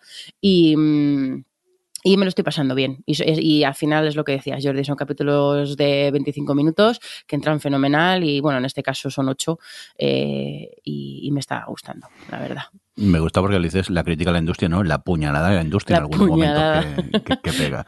A mí me funciona también muy bien, ¿eh? Encima es metalenguaje televisivo, que yo siempre, esos son ya siete puntos para ver la, serie, y a mí me, me, funcionó muy bien, me lo pasé muy bien con ella, me gusta la idea esa, pues eso, el reboot de la serie, las ideas que tiene ella, pero luego le meten unos eh, guionistas que son bueno. rancios y, y, ese conflicto generacional también me, me funciona muy, muy bien. Y, fue una gran sorpresa porque no tenía ni idea de qué iba a ver y, dije, bueno, sitcom para la saca y la verdad que, la disfruté mucho esta reboot que está en, Disney. Vamos a ver, algo que no esté en Disney. A ver, guion, guion. Venga, HBO Max, eh, The Sex Life of College Girls. Creo que Alex finalmente ya lo has acabado, ¿no? Sí, ya he terminado la segunda temporada de esta, de esta comedia Em, que bueno, que ya en su momento hablamos de la primera que nos encantó, de a cuatro universitarias en su periplo durante esos años. Y, y, bueno, pues es curioso porque ha habido, un, ha habido un cambio en esta segunda temporada que yo entiendo que es presupuestario. Eh, y bueno, no sé, mm, ah, la serie ha virado, por un lado, luce más barata. De hecho, parece a ratos, parece que estás viendo casi una sitcom multicámara por, hasta la iluminación y demás, que es algo que me resulta muy llamativo. Y luego que ha cambiado un poco quizás la forma de contar las tramas y ha ido a un tono mucho más eso, más, más sitcom de abierto con sus capítulos, sus tramas mucho más autoconclusivas, eh, todo sucede mucho más rápido, en un par de capítulos los arcos argumentales que se van abriendo en cada una de ellas los van cerrando en dos, tres capítulos y pasan al siguiente. La serie sigue siendo muy divertida, porque es muy divertida, porque las cuatro siguen funcionando muy bien, eh, sigue las situaciones en las que la, las meten o en las que ya se meten siguen siendo muy divertidas, la forma en la que resuelven todo sigue estando muy bien, pero es verdad que hay una sensación como de, de fugacidad o de rapidez, como de querer una cosa, luego otra, como para que, yo qué sé, el espectador no se aburra y no paran de cambiar. Entonces creo que a veces quizás le falta respirar un poco o asentar un poco las cosas que van viviendo los personajes. Me ha gustado mucho y quizás mi único pero, así sin entrar un poco en spoilers, es el final que dan, que también me ha parecido todo lo que hacen en el último capítulo. Mm, no he entendido muy bien por qué en el último capítulo haces todo eso y más en el tipo de serie que es. Y luego todavía más cuando estás en un mundo ahora últimamente del streaming, en el que te pueden cancelar de un día para otro, no puedes dejar hacer eso en un último capítulo, cuando de repente te pueden cancelar y dejarme acabada así la serie. Entonces, bueno, he tenido ya digo, me ha gustado mucho, la sigo recomendando porque creo que es divertidísima, me, he partido de risa. De hecho, eh, me esperé a tenerla toda para verlas de seguido, pero me veía dos al día para no maratonearla de golpe porque es que la, he disfrutado un montón. Pero ya digo, tengo esos peros y sobre todo lo del final, no, no entiendo muy bien eso. Pero bueno, ¿qué os ha parecido a vosotros? Yo es que estoy muy de acuerdo con todo lo que has dicho. Lo comentábamos al principio cuando yo creo que iban dos o tres y a mí me estaba sorprendiendo mucho. Estaba en ese punto todavía de confusión de lo que tú has contado, ¿no, Alex? De, de cómo habían elegido, o sea, de la elección que habían tomado de, que las, los conflictos que van planteando fueran tan efímeros y los resolvieran tan rápido. Pero luego ya vista entera, eh, he entendido, o sea, ya por no repetir lo que tú has dicho, sino que ir un poco más allá con lo que creo que han tomado, tomaron esa decisión consciente, probablemente viene de, de, lo que dices, de una reducción de presupuesto, y creo que habían, habían establecido una química que funciona tan bien entre ellas que se podían plantear hacer esto que dices, ¿no? Plantear una cosa un poquito más de sitcom, con conflictos un poquito más, eh, pues eso, autoconclusivos o efímeros o lo que sea. Pero sí que es verdad que sorprende, sorprende porque al final la primera temporada todas ellas tenían un arco que te iban, que, que, que consiguieron hacer, o sea, equilibrar entre la pequeña mm, aventurilla que tuvieran en ese episodio con cómo iban poquito a poco eh, avanzando en sus viajes personales. Y no sé por qué en esta segunda temporada, o sea, porque eh, el primer capítulo, los dos primeros capítulos empiezan planteando cosas para, la, para todas y cuando llegas al 4 ya las han resuelto y dices, pero bueno, entonces, eh, ¿qué pasa? No? Entonces se siente menos consistente en ese sentido, pero yo creo que, que sí, que ha sido una lección co consciente y que al final, pues ellas cuatro funcionan tan bien que mm, que a mí al final pues, pues me ha funcionado en ese sentido, pero sí que me da pena que, que hayan perdido, pues eso, que, que algunos más y otros menos, ¿no?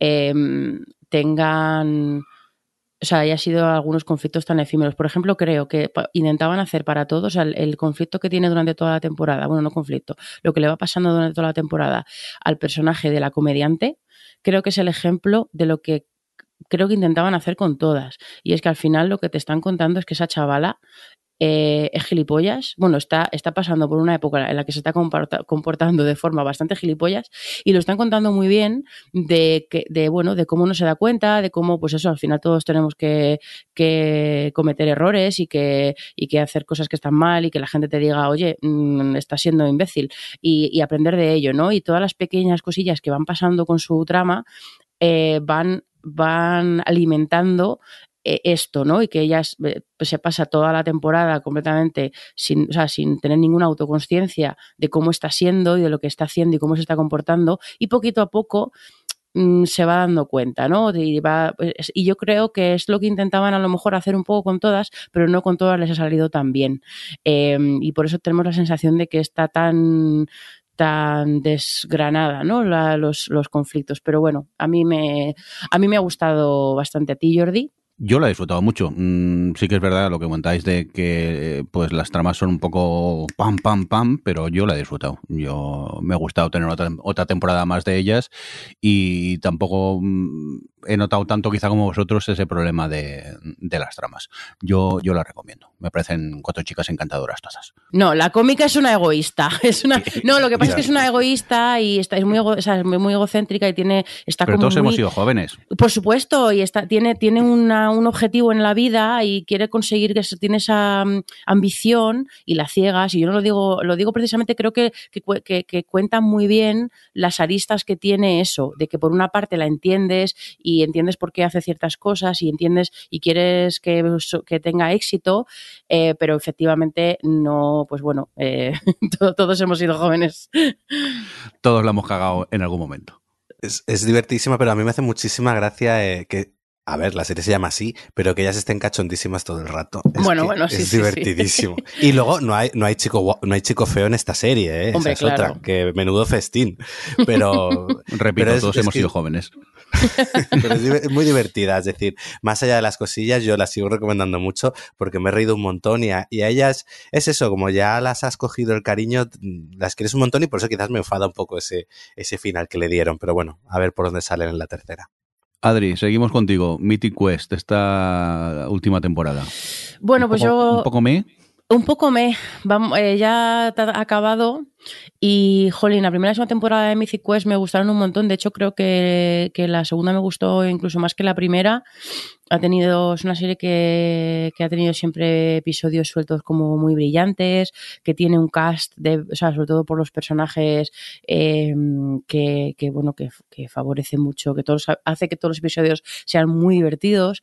Pero en esa temporada, en, creo que no, o sea, al final de la segunda pasa una cosa y como una especie de escisión ya no están todos como tan juntos en la temporada y creo que ha sufrido mucho esta, tercera por eso. No ha sabido encontrar, eh, estaban los personajes tan desperdigados que, que, no ha sabido encontrar unas nuevas dinámicas o, o, no lo sé, o darle una vueltecilla a eso, ¿no?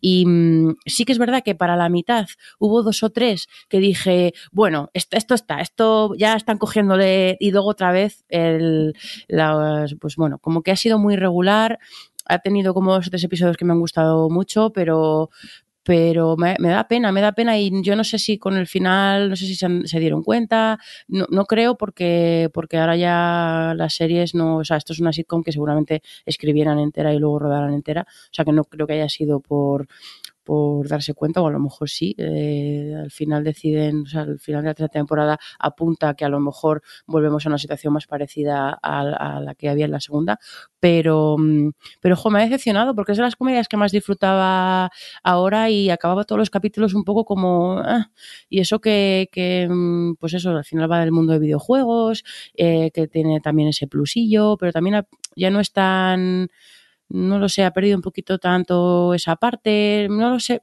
¿Tú cómo lo has visto, Jordi? Yo estoy un poco como, como tú. El tema es que eh, la he visto, no me lo he pasado mal viendo los episodios, pero quizá el, el, hecho de que los hayan separado es lo que dices tú, que no, no hay la magia de las otras dos temporadas. Eh, se acababa un episodio y decías, bueno, me lo he pasado bien, pero mmm, en cambio las otras temporadas las disfrutaba mucho más y, y, tenía ganas de ver el siguiente episodio y aquí, pues había un episodio nuevo y digo, bueno, voy a verlo ya, pero no sé, supongo que el protagonista estaría preocupado por comprar un club de fútbol o algo. luego, luego seguiremos por ahí. Pero bueno, se puede ver, pero me queda un poco me viéndola. ¿Tú la recomendarías, Adri, por eso o qué?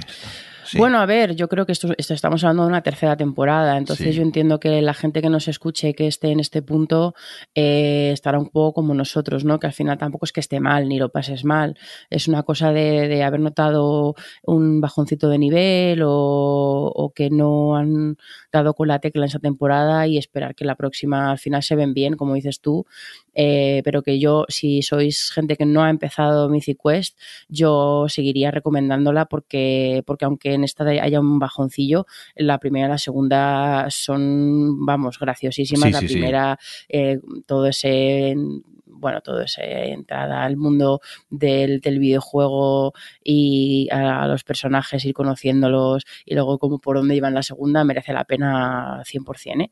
Eh, esperemos que a ver qué pasa con la cuarta y, y a ver si es verdad que es que Rob McElhenney, que nunca sé cómo se pronuncia su apellido, eh, esté más centrado para la cuarta. Eh, por cierto, yo acabé la temporada y me vi el piloto otra vez uh, y la verdad que me parece redondísimo el piloto, ¿eh? me lo pasó bomba con, con, ese primer episodio y es lo que dices, tu primera y segunda temporada son espectaculares. Y esta no es espectacular, pero tampoco tampoco es una mala temporada. Tampoco hay que ponerse dramáticos, sí. efectivamente. Venga, eh, Javi, vete a ver un capítulo de Pistol porque Adri y Alex nos van a hablar de, de. ¿Qué, ¿Qué, es esto? Contarme. Pues mira, The Traitors es un, un, nuevo formato que ha salido así como de repente eh, y que se ha ido adaptando a diferentes países. Ya bueno, está Australia, Reino Unido, ha estrenado ahora Estados Unidos y en febrero nos llega en España, en HBO. Team Sanguiners. Insider. Y bueno, pues eh, yo me puse primero con la versión australiana. Y bueno, ¿en qué consiste este, este programa? Es básicamente el juego de, de ¿cómo se llama? De, pues del pueblo duerme o de... Sí. Los, lo, eh, los, lobos de Castonegro. Los lobos de Castonegro, vamos. Este, este tipo de juego que habréis jugado todos alguna vez en, en, una casa rural en el que hay dos que son los asesinos, el resto no, y tienen que descubrir quiénes son, y mientras los asesinos van matando gente.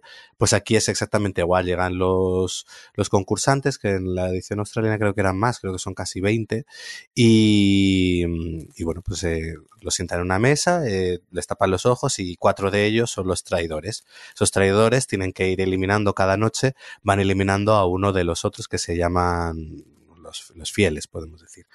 Y luego en cada capítulo eh, estos traidores eliminan a uno y a la vez hay un encuentro entre todos en el que todos tienen que decidir quién es el traidor e intentar echarlo. Entonces, en esa deliberación, escogen a uno y lo echan. Entonces, cuando lo echan, descubren si realmente han acertado expulsando al traidor o no, y han sido engañados por los traidores y han echado a alguien inocente.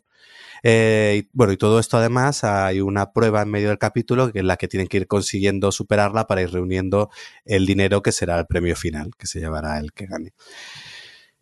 Engancha muchísimo. ¿Por qué? Pues porque, eh, bueno, engancha en función también, este es un programa que depende mucho del casting, porque he estado leyendo cosas de la versión americana y no, no, no hablan muy bien. Pero, por ejemplo, yo el que he visto de Australia y el que parte del de Reino Unido, pero voy a empezar hablando del de Australia, funciona muy bien porque eh, los villanos, bueno, los traidores que escogen son, lo, lo hacen muy bien. Son capaces de, de, disimular muy bien que son los traidores, de mover los hilos para que, a, hagan creer a otros que los traidores son otros y vayan avanzando sin que se les descubra. Y luego, mm, pues giros muy de Australia, de que hasta los traidores se ponen en, entre ellos en contra y van expulsándose unos a otros y demás.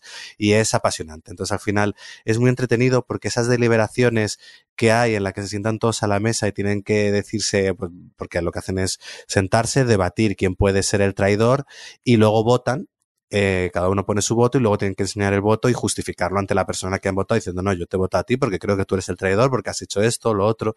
Y está muy bien porque vas viendo todas las dinámicas de grupo, como si de repente alguien llama la atención y de repente alguien convence que el resto va, se enfoquen en uno o, o, o las sospechas que pueden tener unos y otros.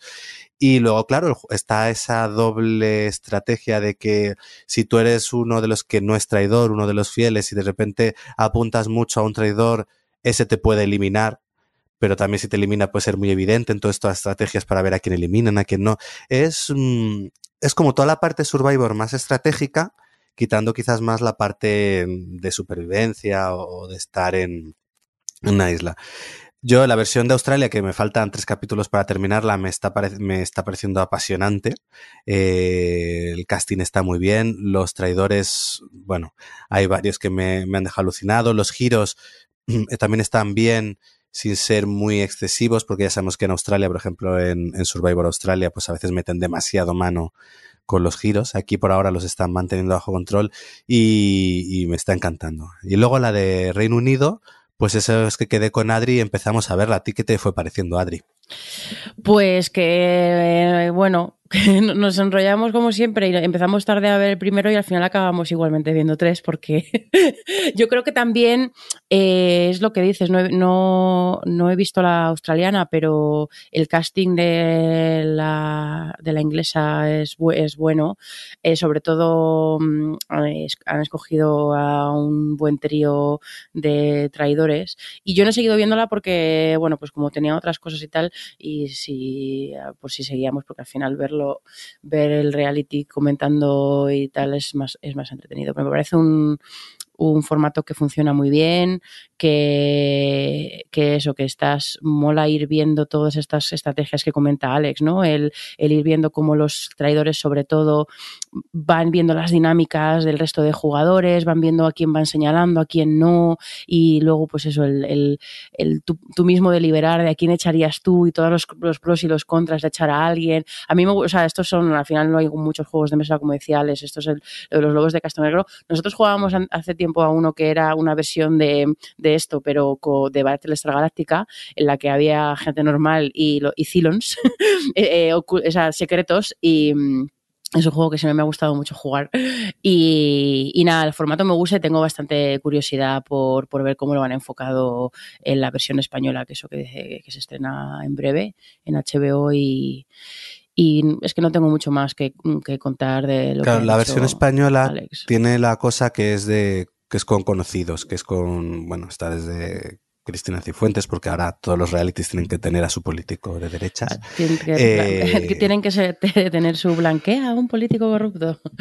En fin, pero bueno, son son concursantes de, son personas conocidas. Entonces, quizás una de las cosas de las versiones inglesas y australianas que es concursantes anónimos y eso también juega mucho en su favor, porque la gente no les conoce, entonces ahí eh, no juegas con las expectativas que puedan tener de ti. Entonces, tengo curiosidad por ver cómo funciona en este caso el de España, por eso, porque son conocidos y a ver cómo qué dinámicas se generan teniendo en cuenta que ya la gente tiene una idea preconcebida de, del resto de gente pues tomamos nota de estos concursos de Traitors Australia y también la versión eh, del Reino Unido. Y Javi, vamos contigo. Eh, Calidoscope, que creo que ya está cancelada en Netflix, ¿no? Sí, pero bueno, que no pasa nada. ¿Y que no? y que no. ya es pan de cada día. Sí, ya hablaremos otro día en otra ocasión de lo que está pasando con todas las series y tal, que, está siendo una, pasada. Pero bueno. Sí, sí. ¿Qué está pasando? Bueno, pero es HBO que las cancela antes de, hacerlas públicas. Joder, ya te digo. Y, quitan sus propias series, que eso ya es otra historia, ¿no? ¿Queréis ver Westworld? Pues no podéis. Pues no. ¿De dónde es de HBO? Ya no, ya no. Entonces, fuera de aquí. En fin, eh, Kaleidoscope es un experimento de. Bueno, un experimento. Un experimento tan, tan bueno que al final, pues no, no se ha hecho más. Eh, Netflix eh, ha querido hacer pues una especie de La Casa de Papel, una especie de un golpe maestro maravilloso en el que tú vas a ver pues, eh, pues eso, cómo se va a hacer un, pues un atraco, un atraco a un sitio determinado y entonces vas a ver eh, cómo el, amigo de, Adri, que es Giancarlo Esposito, pues que tiene un registro diferente a todos los que ha hecho hasta ahora últimamente, pues oye, eh, pues eso, intentan hacer un golpe allí, cómo es la preparativa, cuáles son los motivos, las causas. Y teóricamente cada episodio se puede ver por separado y en el orden que tú quieras. Entonces, una cosa no lleva a la otra.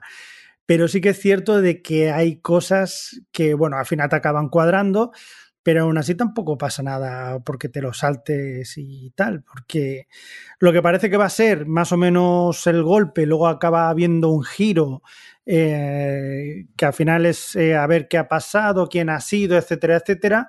Pero el orden, ese, ese desorden, yo no sé si ayuda, si no ayuda, pero en realidad si te lo ponen todo seguido, no pasa nada. Y si te lo saltas, tampoco pasa nada. Pero sí que es verdad que te deja un poco. Eh, como sí que sí es a tu elección, pero como que te salta muchas de, de, las cosas que se podían haber explicado de otra manera. Es, es decir, eh, que, está bien el experimento, pero tampoco te lleva a nada ni te dice nada que, sea diferente. Eh, si, por ejemplo, fuera como otras veces, me parece que era la serie aquella de Black Mirror que tú podías ir eligiendo el episodio, etcétera, o sea, donde querías ir, eso está bien, pero el hecho de que tú cambies el orden eh, por el episodio sin ser una antología, pues tampoco te lleva mucho más y es, es un poco confuso, confuso y tampoco te acaba de llenar mucho. Entonces, eh, es una cosa que ya le hemos visto muchas veces, todo lo que son atracos, etcétera, etcétera.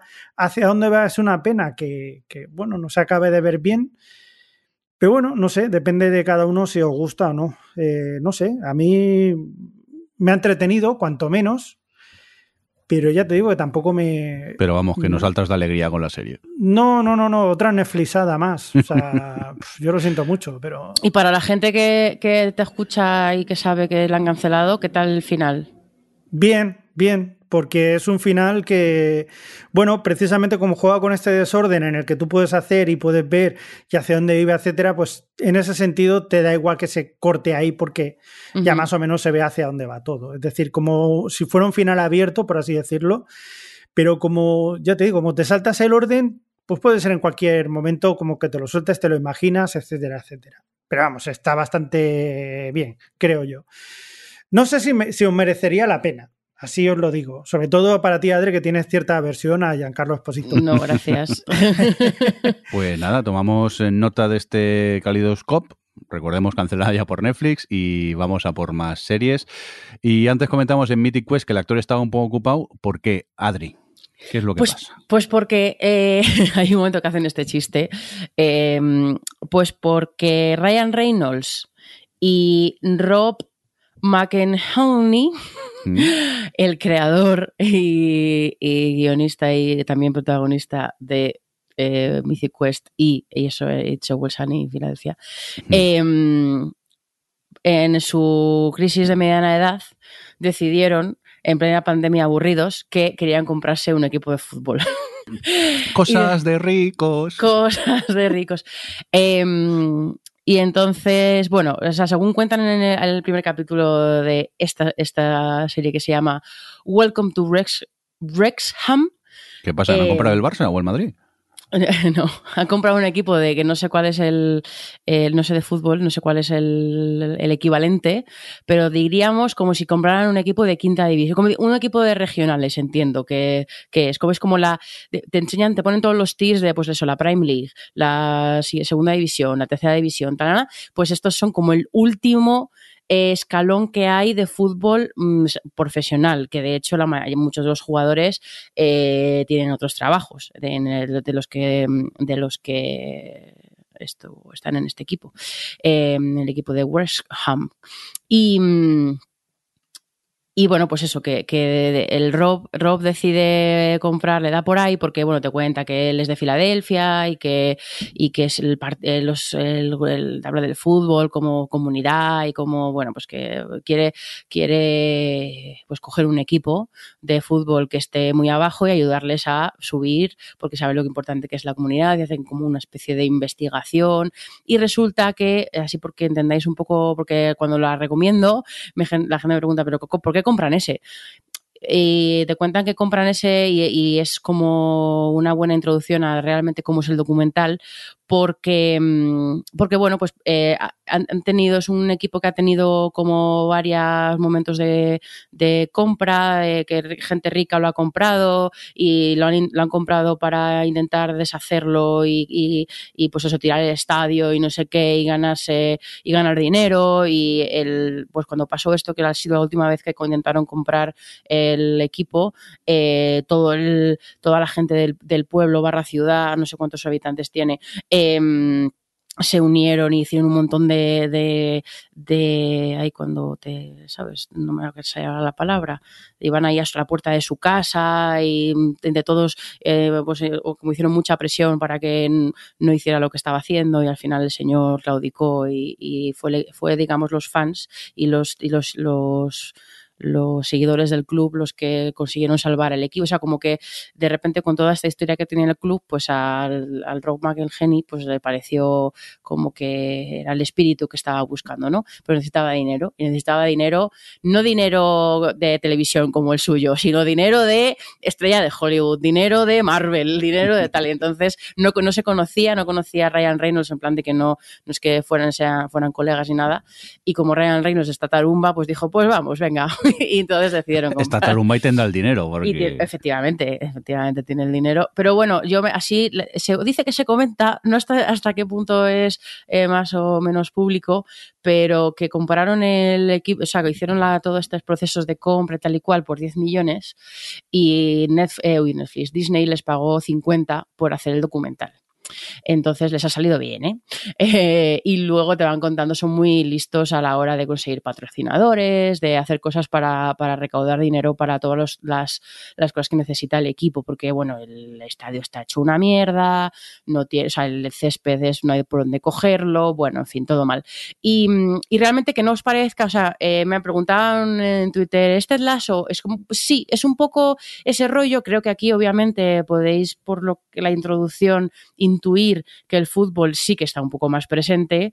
em, pero bueno, están presente en ese sentido y porque en el sentido de, de que es un, es un contexto y realmente el documental, realmente Robbie y Ryan salen menos y está mucho más centrado en el, en el pueblo y en, lo, y en un poco la comunidad y lo que implica para esa comunidad el equipo de fútbol y que al final es pues el bar del equipo pues es un lugar de reunión, gente súper joven que tiene, que además te lo cuentan, ¿no? Que tienen, sienten que tiene vidas muy anodinas y que al final lo del equipo de fútbol y esos momentos son los que, pues bueno, los que te dan vidilla y cuando pasaron toda esa época mala en la que parecía que el fútbol se, o sea, el equipo se hundía, de repente pues unirse todos, pues te da como, pues bueno, te da la chispa de la vida, ¿no? Y está todo lleno de, al final hay como tres grupos, ¿no? Los jugadores, la gente que lleva el club y los fans, ¿no? Y la gente del pueblo. Y tú vas viendo, pues cada capítulo va sobre un tema, ¿no? Y van, te van contando cómo se va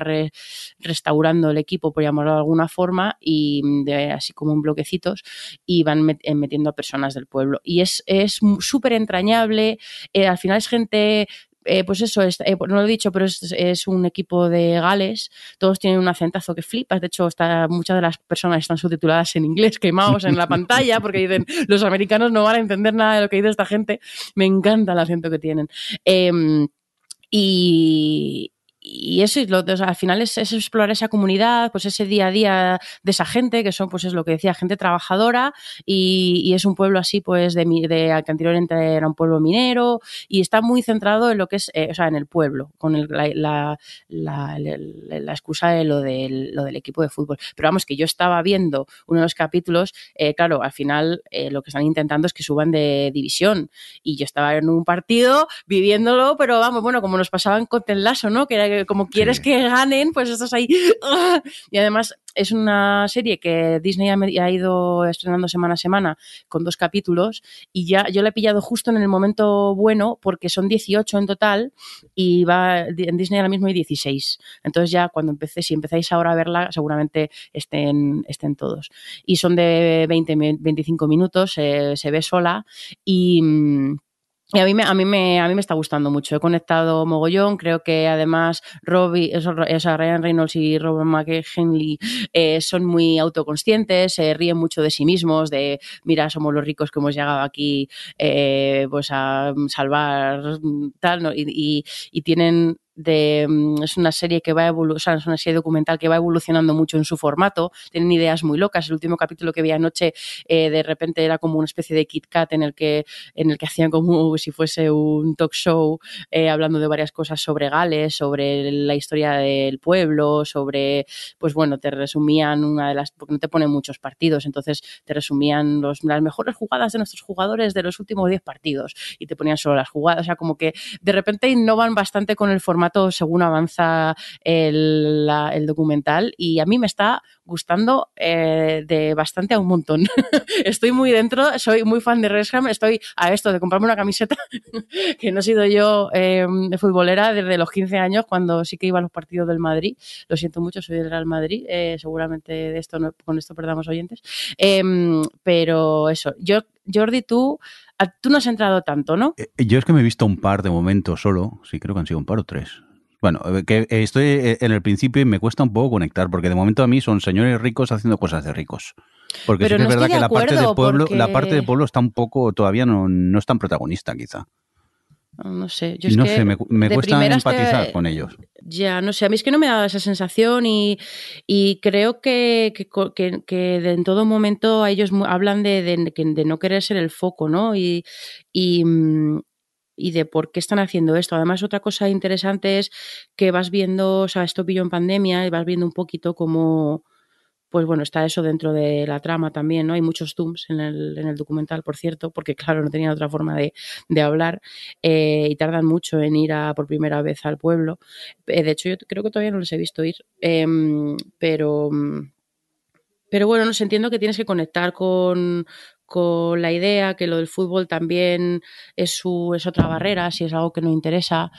Pero no sé, yo creo que merece la pena que le des una oportunidad de a ver si. Sí, sí, sí, creo que seguiré, porque aparte con la pasión que tú hablas de, la serie, pues me, llama la atención. Pero los dos primeros eh, me está costando un pelín conectar con, ellos.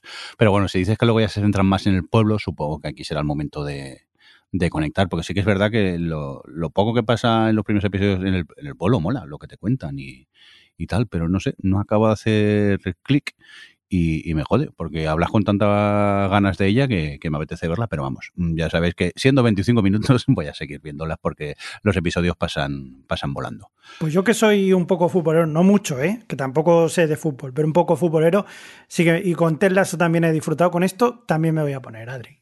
A ver. Eso, eso, ponte, porque sí, sí, así encima. Nos cuentas en el, en el siguiente, Javi, a ver qué tal. Oye, dejadme que os cuente. Eh, Adaptación americana de una serie inglesa, pues normalmente siempre son todas un desastre, pues os quiero decir que Ghost, la versión americana, me funciona, me está gustando la, adaptación. Ya os hablé de la versión inglesa de esta serie, que es una serie que una pareja, pues eh, la, mujer eh, hereda una mansión inmensa, eh, bastante en ruinas, se van a vivir allí y de repente en la mansión viven unos fantasmas, ella mm, tiene un pequeño percance, se da un golpe en la cabeza y de repente empieza a ver a los fantasmas. Y, así empieza la, serie Ghost. Y esta versión americana me funciona porque han sabido adaptarla muy al, al, pues al tema de donde ocurre en Estados Unidos, porque en, la versión inglesa, espérate, porque ahora voy a mezclar las dos y me voy a liar, pero bueno, pues eso, los fantasmas son fantasmas de todas las épocas, y en la inglesa, por ejemplo, tienes un, hombre de, de cromañón y, y, luego tienes eh, gente de la época victoriana, gente de, los 80 y tienes de todo un poco. Y en este aspecto, pues los fantasmas que aparecen en el americano están muy bien adaptados y entonces me, me funciona muy bien. Aparte, la, la prota, que es la que era la protagonista de e-Zombie, eh, junto al, que hace también su marido, es eh, me funciona muy bien como pareja y el rollo que hay me parece muy divertidos. Y la primera temporada, aquello yo lo vi por curiosidad, porque normalmente intento ver los, los remakes todos a ver qué barbaridad han hecho. Y la verdad que, que dije, oye, pues no está mal y, me lo estoy pasando muy bien. Eh, y nada, me he visto las dos, tanto la inglesa como la, la, americana sí que es verdad que en la pasa como siempre, el piloto es bastante calcado a, la original, pero luego los americanos toman su rumbo, se van para otro lado y como comedia simpática a mí me, está funcionando y por cierto esta la tenéis en, en Movistar si, si, le queréis dar un, vistazo, que por cierto también está la inglesa, o sea que tenéis las dos si, si os apetece ver esta Ghost, esta comedia eso de veintipocos minuticos que, que a mí me está, me está funcionando. Venga, ¿quién más me quiere comentar algo? Alex, tú, por ejemplo. Pues yo voy a comentar una serie que he visto en Filmin que se llama Furia. Es una serie eh, sueca, sueca o finlandesa, del norte de Europa. Eh, nórdica. Nórdica, eso, gracias, Adriana. Em, que cuenta un poco, nos cuenta la historia de un policía que, bueno, que está un poco de, mm, tras una, una operación encubierta con la mafia rusa, pues bueno, se esconde en un pueblo con su hija e intenta empezar una nueva vida ahí como un policía de un pequeño pueblo y a partir de una de un asesinato relacionado con motivos racistas y demás, pues bueno, se empieza a, desarrollar una trama sobre eh, grupos terroristas de ultraderecha, sobre una policía que está infiltrada en todos estos grupos y bueno, es que tampoco quiero contar mucho porque la gracia la serie es ir viendo, descubriendo lo que se va desenvolviendo. Y me está gustando, la verdad, porque bueno, pues eso te va mostrando un poco todo lo que es el auge de la ultraderecha, en este caso pues lo hacen lo que es en el norte de Europa, no solo ya en los países nórdicos, también en Alemania y demás. Eh, y por un lado tiene toda su parte de thriller, que es muy entretenida, pero bueno, luego por otro también esta reflexión sobre pues eso, sobre todos estos grupos, sobre el poder de las redes, porque además el nombre de Furia viene un poco porque la, la policía que se consigue infiltrar en este, en este grupo de extrema derecha lo hace a través de, de un blog. Ella tiene un blog en el que expresa todo este tipo de ideas que lo utiliza para poder acceder a este, a este grupo, infiltrarse, pero a la vez es un blog que inspira a muchísima gente con estos ideales y a muchos jóvenes y tal. Entonces está muy bien, me gusta mucho ese conflicto que plantea en ella, que ella escribe eso para hacerse pasar por, por, por nazi, vamos, y como a la vez ella ve que eso que ella hace es nocivo porque mucha gente que lo consume, que cree en ello cuando ya lo ha escrito solo para... Y bueno, es una serie que me está gustando, maneja bien la intriga y tal, y luego me, me, me desconcierta mucho porque el actor, el, que es el policía, es como el doble de Ryan Gosling y es en versión noruega y es un poco raro cada vez que la ves como, y se parece, pero no. Pero bueno, eh, la tenéis en Filmin. Esta es una miniserie, creo que son, no sé son 8 o 10 capítulos y muy entretenida. Bueno, pues eh, con furia que la tenéis en Filmin, vamos a acabar esta edición de hoy del el OTV, la S17E08. Así que adiós con la manita, Adri. Adiós, hasta la próxima. Venga, que no sabemos cuándo será. Sorpresa, ya aparece. Si es prontito. Eh, Javi, adiós.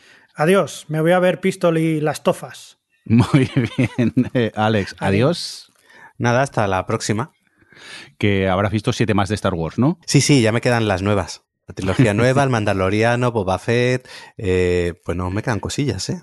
Boh, especial, tres especiales de Star Wars vamos a hacer en breve en el UTV. Hala, y un cordial saludo también de quien nos acompaña con vosotros, el señor Mirindo. Hasta luego. Adiós. Adiós. O Televisión Podcast, el podcast de la cultura audiovisual.